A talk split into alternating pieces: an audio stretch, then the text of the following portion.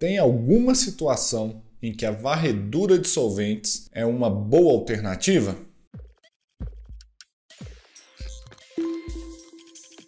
Fala galera, vocês estão respirando bem por aí? Hoje no nosso quadro da Analytics Responde eu vou responder a seguinte dúvida de um dos meus seguidores da minha audiência. Vou ler aqui porque você já sabe, né? Tudo na cabeça é complicado. Existe alguma situação aonde a varredura é a alternativa a ser aplicada para avaliação do ambiente? Essa pergunta é muito boa e com frequência vocês me vêm falando desse tema aí. Varredura de solventes não deve ser utilizada para isso, aquilo, aquilo outro. A varredura de solventes não é uma boa alternativa para isso, isso, aquilo. Mas e aí?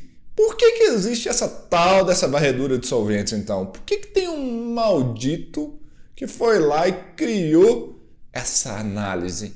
Primeira coisa a gente tem que entender. O que, que é a tal da varredura de solventes? Eu já falei sobre isso aqui no canal umas 400 milhões de vezes nessas porradas de vídeos que tem aí. Então procure aí depois varredura de solventes, tem muito conteúdo sobre isso. Mas resumindo, o que, que é a tal da varredura de solventes? É o seguinte, você pega aqueles agentes químicos que podem ser analisados no mesmo amostrador e possuem uma mesma metodologia de análise dentro do laboratório. E não entenda aí metodologia de análise e método. São coisas diferentes. Metodologia é como é feita a análise. Método é o nome que é dado, etc. Definição do Leandro, tá, gente? Então é isso.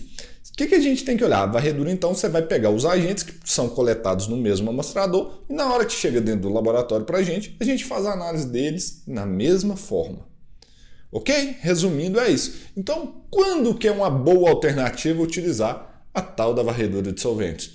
Bom, quando você já fez o reconhecimento de riscos, ou seja, você já sabe quais são os perigos, quais são as substâncias ali presentes no ambiente e você quer otimizar o seu tempo e gastar menos dinheiro para fazer essa análise. Então você vai pegar a varredura e verificar os agentes. Esse agente tem na varredura, esse agente tem na varredura, esses agentes têm na varredura, pum. Então se tiver vários agentes que tem no seu ambiente, você utiliza a varredura. Entendeu? Se não tiver o agente que está no ambiente na varredura, você tem que fazer a análise em separado. É isso que é importante você entender. E tem um detalhe: a galera, os meus clientes da Analytics Brasil, que é o nosso laboratório, estão cansados de saber disso. E eu ensino essa metodologia também no método HOFAST de agentes químicos, que é como você pode montar a sua varredura. Não sei se você sabe disso. Você também pode montar sua varredura. Você não tem que ficar preso à varredura do laboratório, não. O que, que você tem que fazer?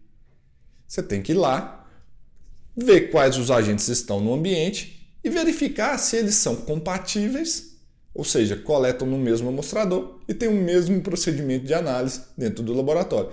Se você puder fazer isso, bom, você monta a sua própria varredura com quantos agentes você quiser. Gostou desse conteúdo? Pois é, então faz o seguinte, dá um like aqui para mim, se inscreva nesse canal também, porque assim você vai receber todas as notificações e informações referentes a esses conteúdos que eu posto aqui para te ajudar. E, eu tenho um convite também para você. Eu sempre dou aulas gratuitas no meu canal do Telegram.